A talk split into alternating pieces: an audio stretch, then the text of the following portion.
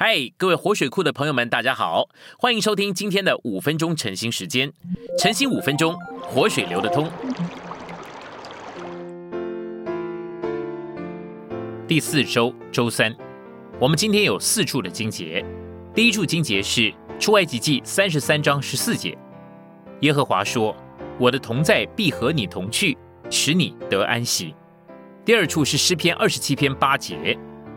你说：“你们当寻求我的面。”那时我的心向你说：“耶和华啊，你的面我正要寻求。”第三处是马太福音一章二十三节，人要称他的名为以马内利。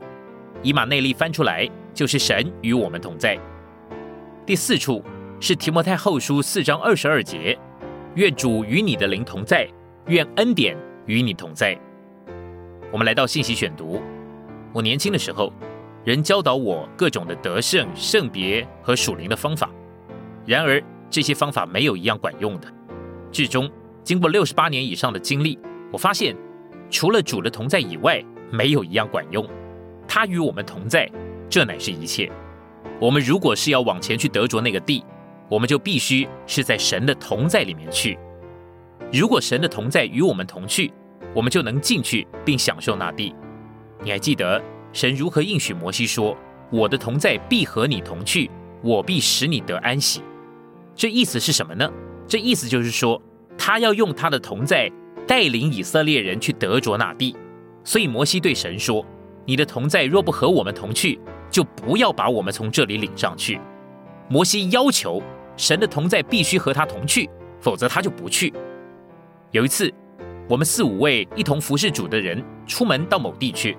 有个弟兄那个时候对我们不太高兴，但他没有选择的余地，只好跟我们同行。我们都坐了同一列火车，但是我们坐在第一车厢，唯独这位弟兄自己一个人坐在第二车厢。他与我们一同离开，一同旅行，也一同到达，但是他的同在不与我们在一起。有些为主做工的人对我说：“弟兄啊，你不相信主祝福了我们吗？”我是这样回答的：没有疑问，主是帮助了你，主也祝福了你，但是。让我们在主面前安静一会儿。过了一会儿，我这样问他：“弟兄啊，在你最深处的感觉中，你是不是觉得你有主的同在？我知道你曾经为主做过一些工，也知道主帮助了你，祝福了你。但是我愿意问你这个问题：在你全人的最深处，你有没有觉得主是亲自的与你同在？你有没有一直觉得他向你展露笑容，并且他的微笑进入你的里面呢？”到了最后，这样的弟兄就说。我必须告诉你，已经有一段时间，我的确是失去了与主的交通了。然后我就问他说：“弟兄啊，你是受主帮助的管理呢，或者是受主同在的管理？你是受他祝福的管理呢，或者是受他笑容的管理？即便我们的眼中带着泪水，我们天天还得要这样说：主啊，除了你微笑的同在，没有别的能够使我满足了。